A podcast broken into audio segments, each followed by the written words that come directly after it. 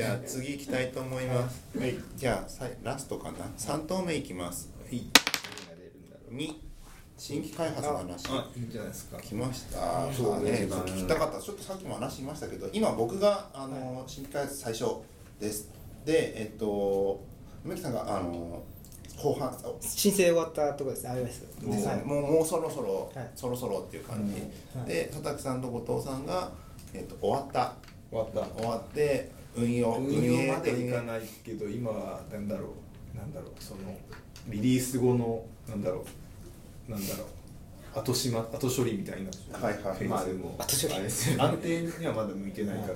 そう。で新規開発実際入ってて思ったのがその前のところが結構忙しかったじゃないですか、でその初期の立ち上げ僕のその最初の前のプロジェクトって多分あの企画の詰めが2ヶ月か3ヶ月ぐらいやってるんですよね、うんやって2ヶ月？2ヶ月？3ヶ月？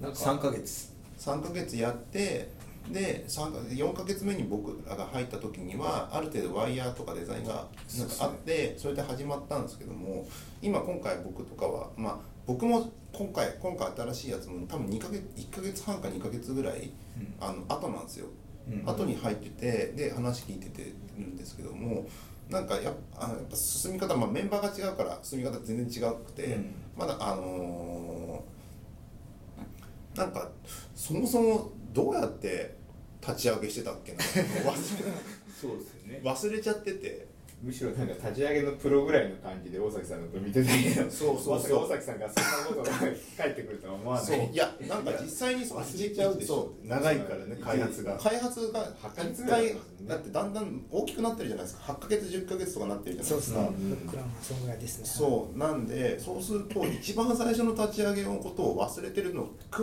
えて僕た僕とかはまあ皆さんあのエンジニアクリエイターじゃないですか、で一番最初の要要求要求定義か、うん。要求定義から入入るじゃないですか？普通にやってたとしたら、ね。そこのところのなんかが分かんないかには入れてないからそこどうやって決めていくんだろうっていうのが全然分かんないし、なんかがそれがあってちゃんと出てきました。こういう要件要求が終わってその後要件定義か、うん。あって要件定義ですっていうふうにあ一覧が出てきてじゃあこれをワイヤーに押せますとかだったらまだ分かるりますって感じですねそっから。そうそう分かるんですけども意外となんか同時並行でうん進めなきゃいけないんですけども、なんかなんだっけななんかどうやってたっけっていうので結構最近なんかこれボケだかなとか やってるところなんですけどどう？なんか最初の頃っていつもああいうものって最初の頃ってそのチームによってその乗ってる車が全然違うからはい。この車こういう感じで動かすと大体前に進むぞって使うものはやっぱ12か月かかるじゃないですか、はいはい。俺らの乗ってるバスはあのあのこっち向いて進んでんだけど実はちょっと右にずれていくやつだからちょっとじゃあ左側に切っておこうみたいなそしたらまっすぐ進むぞっていうのを使うのが多分1か月ぐらいやるんじゃないですか。いやあまあそうなんそうなんでしょうね、うん。なんかそういうのでいろいろやってるけども、うんなんだろうななんかねなんかちょっともったいねえなと思思いもする。時間。時間が、うん。なんかあの辺そう俺もなんかさこの前今のプロジェクトの立ち上げの時確かにもったいなかったんですよ何やってたんですか？その間開発は、えっといやなんか自由にやってましたなんかなんかこういうこと言われてるからなんか大体こういういろんな参考サービスがあるよって言われて、うん。それをずっとなんかソースコード見たりして、はいはいはいはい。あのデコンパイルして、うん。ココードあこういうことねとかを見てたりして、うん。大体こういう技術がいるなとかいうのを思い描いて、じゃあ、まあ、技術選択があるから、うん。それを一応進めて、まあ、トレンドとかあるからその辺をちょっと試してみてどうだろうなって言いつつ、うん。その毎日の半分がそういう話し合いみたいな。はいはいはいはい。なんかどなんかコンセプトの詰めだったりとか,、うん。なんかなんか方向性決めとかがありのだんだん輪郭が出てきたらデザイナーがデザインを起こし出し、うん。でなんかその画面のなんか雰囲気を掴んでいくみたいな、はいはいはい。っていう感じだった気がする。何をやってるんだろうなって見てた気がする。多 分俺をやってたんだけど佐竹さんは。俺うん。全然違うチームでなんか前でなんかやってるっていう感じでしたもんね。でも結構頑張って仕事してました。よだってそれ遅かったよそう何もやってないんだけどやっぱ新規技術を触ってるから、なんかねハマるんですよ。あなんか朝来るじゃないですか。よし今日はこれやってみようってあるじゃないですか、はい。であのどれぐらいできるかなって分かんないから新しくだからやってやるのがでね大体30ぐらいハマるんですよ「うーん」とか言って「ドキュメントもないぞどうしよう」とか言ってああだこうだやっててなんか11時ぐらいに出来上がるみたいな。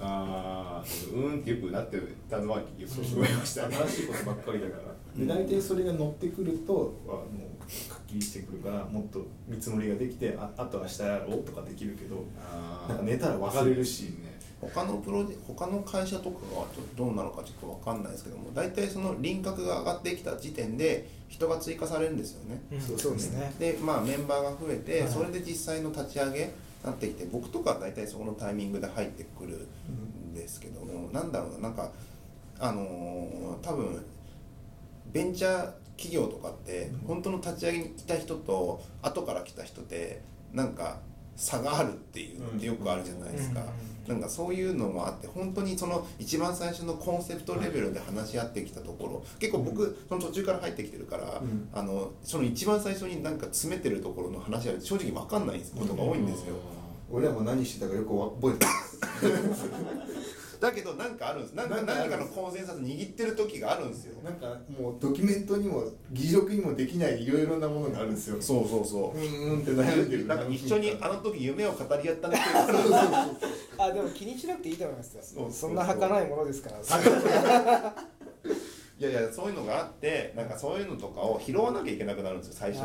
そうですよね。でその拾だから結構コミュニケーションコストすげえかけるんですよ。はい。でそういうのやったりとかしてるんですけどもまあなんか、うん、なまあそういうのややるじゃないですか、はでちなみに今のプロジェクトってみきさん何ヶ月目に入ったんですか？僕1ヶ月半ぐらい目ぐらいじゃその時点ではどどうでなんかまだ輪郭が出てた頃？そうですね。こんなことをやるっていうのは決まってて、はい。だいぶあのワイヤーもうん。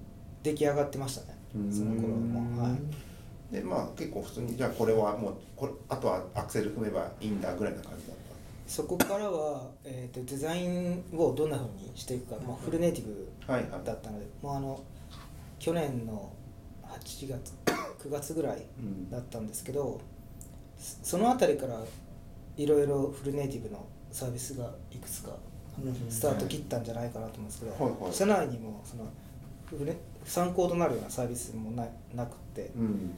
こうずっとデザインがブラウザっぽいって言われ言われてて。もうやったことないから、うん。そうそうっすよ えフルネイティブのデザインなんだよ。みたいな。あどんなのが、ね、フルネイティブっぽいんだよ。みたいなとこから始まるあれはねあの辺のあれも言ってる方もみんな分かってない気がするあの時は。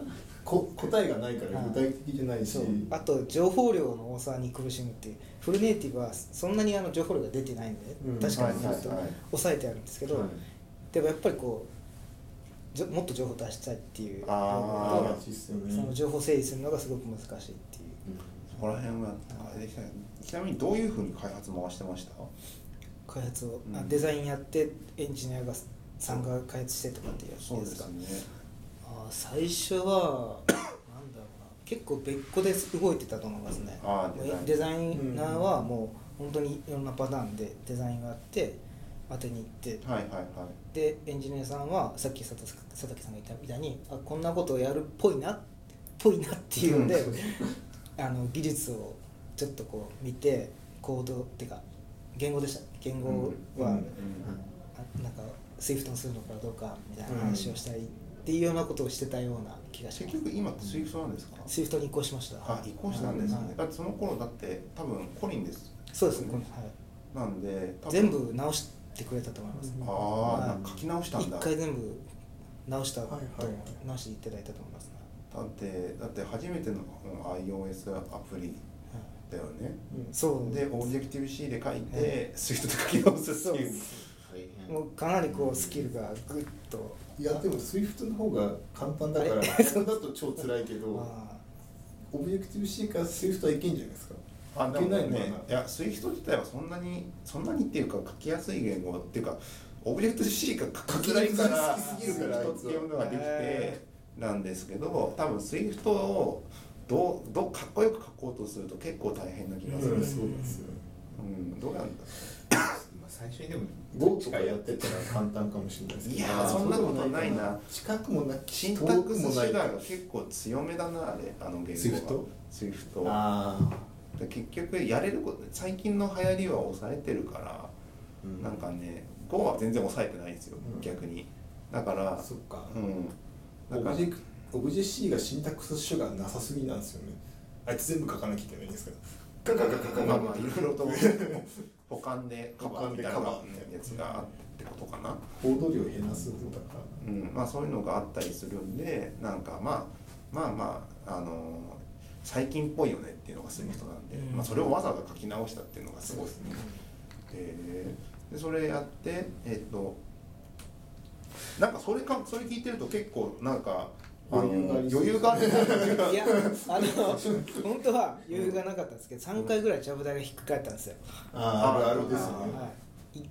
それは言えますか？それとも後でなんか、らはい。あの裏トークにしますか？あいえその別にあのデザインマターなんで。あーデザインいやそのデザインがなかなか決まんないってそうそう。話があってこれでいこうって決めてあのエンジニアさんの方にもあのお願いしますって作業進めてたらいややっぱダメっつってひっくり返ってはい、やり直してうん、またやっはいはい。てやり直してまたやってみたいな。はいはいはいはい。が3回ぐらいあって本当にもうエンジニアさん切れるみたいな 切れられはしなかったですけど内心切れてただろうなっていう。ああはそうなんですあねであれなんかこの間なんだっけ？どこかで見たエンジニアにお願いするメソッドあったじゃないですか。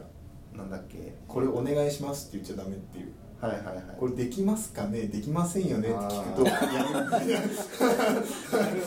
次からフラットで見たのかなあれやってましたねありましたねそうそうそうそういうのなんかねデザイナーとそのネイティブって近くなってるじゃないですか、はい。結局デザイナーがやりたいことが直そのエンジネイティブエンジニアの作業量に比例す。る、あ比例どころか類もう類乗で上がっていくかもしれないような話になってくるんでそこをちゃんとうまいコミュニケーションをしていかないと後々大変になるっていうのになるじゃないですか。なんかなんかこどうなんかどどうしてました？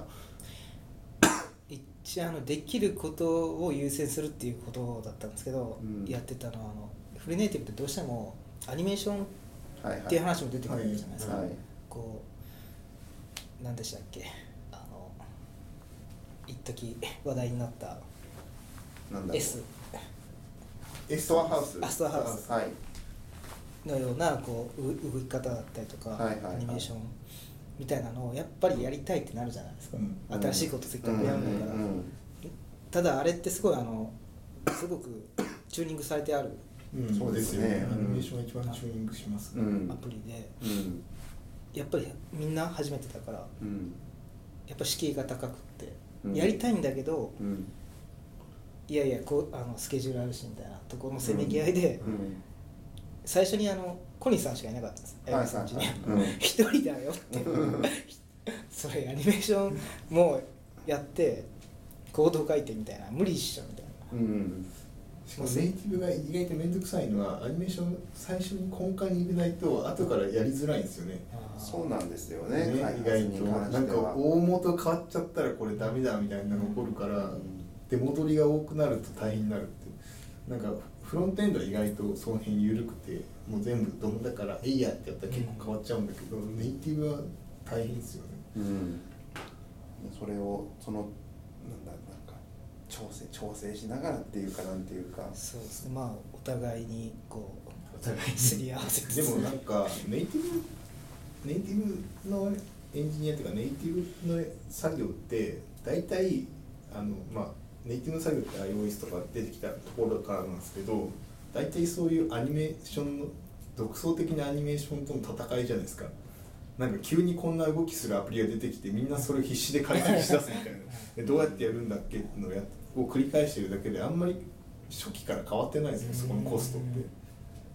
なんかうん。優秀なライブラリができたりしてるけどなんか新しいものを作ると結局だどっかなんか新しいアプリが出て初めて見る動き出そうなんだこれってなった時にその世界中でエンジニアがこれはどうやってやってるんだって解析してやり方を見つけるみたいなのを繰り返してる気がするんですよね。なんか何個かあってまあジャンルジャンルによるんでしょうけどゲームもそうだし、うんねあのまあ情報ニュースアプリとか、まあ、情報を取ってくるところソーシャルとか投稿系で、まあ、ざっくりとは分かれてると思うんですけど、うん情報系、まあ、SNS とかに関しては結局、あのーみんな使ってるところによるところあるじゃないですか。それはもう昔からで PC 版だと一俺一番印象的だったのがあれですよ Yahoo! ジャパンのトップページが変わった時って覚えてます？ありますあの Yahoo! ジャパンのトピックスあるじゃないですか、うんあれが右しかな昔右にしかなかったんですよ、うん。右で5個か6個何個だっけ、なんかタブじゃタブタブもなくて、いつもその6個だけ出てる時があったんですけどそれが真ん中に移動して、で今今みたいな形になるってやつがあったんですよ、あれあれ結構すごいなんかあの事前告知とかもすげえして、一時的なテストとかもしながら、うん。なんかやって、まあ、速度とかの問題もあったから、でそれでいった上がねなこれパッと見使いづれえよみたいな感じになったんですけど、まあ、真ん中になってで結局それなったら他今までそれそれ以外のインフォシークとか、うん。昔の他のポータルとかが全部ヤフーの真似をしたのを全部そっちの方に合わせてきたんですよ。うん。だから結局ヤフーのあの巨大なところがやったから俺らもやるしかないになってそれに乗っかってやっていくっていうのを見てやっぱこれだなっていうふうになって。だからあれですよマテリアルデザインまさしくそれじゃないですか、うん。なんかエヴァーノートがこの間マテリアルデザインに変えましたっていうのに書かれてて、なんかデザイナーのなんか独創性とか減っちゃうけど、あのそういうツール系のアプリはあのユーザーを OS とシームレスにつなげた方が多分得だから、うん。なんかうん。デザイン的ななんか独創性を諦めてマテリアルデザインに乗ったよって。でも最大限ブランディングをしたよっていう感じで言ってた気がする、うんだ見た目色違うだけで一緒なんですよね、うん。あのインボックスとかと、うん。ほぼ一緒なんじゃんって言うんだけどそれの方がユーザーはもうなんか迷わないから、うん。どこをしていいか分かるから。っていうん。で、うん。あの苦渋の選択だったらしい、苦渋なんだねやっぱね。なんかや嫌だったみたいな。なんかでしかも問題は iOS す。とずれるから、うん。あの世界観が2つになっちゃってそういうブランディング良くないじゃないですか、まあそうですねだから良くないんだけどもうそこはもうしょネイティブはそういうもんだって考えてもう寄せたっていう。おあの太いもの太い長いものに巻かれていそのユーザー多分なんだろうさっきのヒューマンセンターデザインもあるけど多分そこも含めた方がいいんですよね。よくそうですねそのインフラみたいなもううん。最初から決まってるプラットフォームに乗っかるみたいなところうんがはいはいなんか迷わないみたいな。デザインもプラットフォームに乗っかっていくようなもう乗っかってるよ状況にだからマテリデザインとかでそうですよねいやだから iOS が出てきたせいでモバイルのデザインって大体 iOS のデザインになったじゃないですか？あれは完全にそういうことですよね。デザインが寄っちゃってるみたいな。今後出てくるそのプラットフォームとかその端末当然あると思う。その国の号に従ったデザインだから iOS と iOS と DS の UI 全然違うじゃないですか、うん。それなんかその元々大元が違うから、うん。まあそういうのですよね。そうなってるきてはいるんですよねあれ何の話だっけ？エヴァエヴァノートの話が途中で出てきちゃったけど。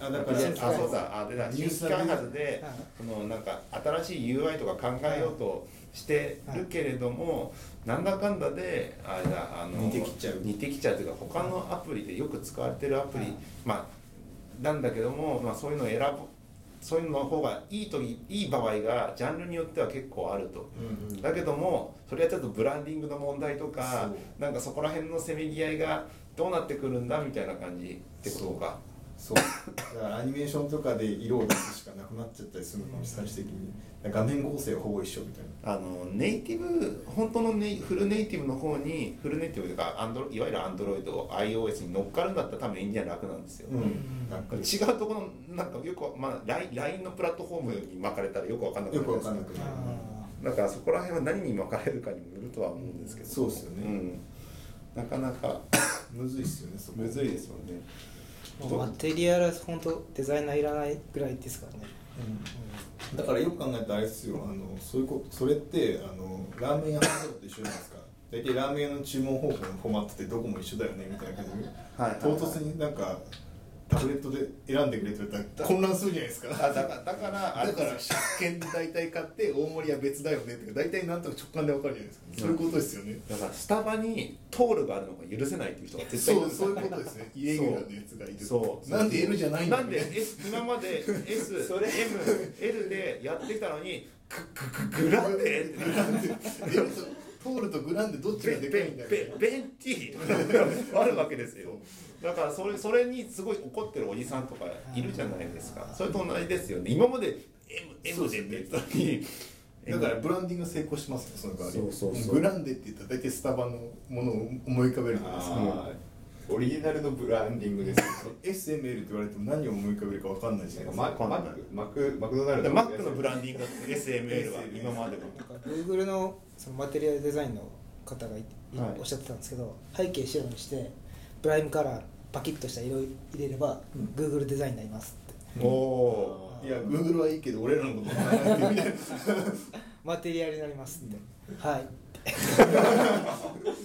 でもセットとして考えるとあのスタバとかですもんね。そうですよね。あの流れですよ。だからググググランデを 入れればスタバがグランデって言ってるから俺もグランデって入れたいって言い出していやいや OS 準拠があってせめぎ合いが出てくるんですよ。ねうん、そうそうそう、まあ、そういうふうになっていくんでしょうなんていう。もうかごめんなさいねほんと席出ててね。そうです。どどうでどうでした？新規開発ちゃんとあの、はいやってて。やっててですか？いや大変なことしかない。一番大変だったのが、い。まあその何何度もやり直しが多かったとかじ時あ間配分間違えたとか。そうです。それもあるしそのフルネイティブっていうことがどんなものかっていうのに理解するのが時間かかった。あとはそのサービスそのもののなんか世界観だったり、はい。そのなんだろう。このサービスじゃなければその体験できないようなものをこうデザインで表現するってことが、まあ、今の段階ではまだできてないっていうところが一番苦しいとこかなっていう気がしますね。そうそうぜひぜひこれから改良をしていただければなと。そうですね。はい、こんな感じでだいぶ1時間ちょっとですこれで。あ本当ですか？はい。結構あっという間ですね。ね。はい。いかがいかがでしたか？面白かったです。いつも聞いてる感じでした。はい。そんな感じで大体ノー編集でこんな感じで喋ってるんで。悪いことは言ってないですよ名前が何回かで言えないですね。ですねすっかり忘はいれてました、はい、では皆さん最後まで聞いてくれた皆さんありがとうございました。えっとまあ感想とかまあいいねしてくれたりとかまああのシェアしてくれたりするとありがたいのであのやってもらえればなとはい。思います。はい、こんな感じではい。大丈夫ですかね。はい。はい、では長丁場でしたがありがとうございました。ありがとうございました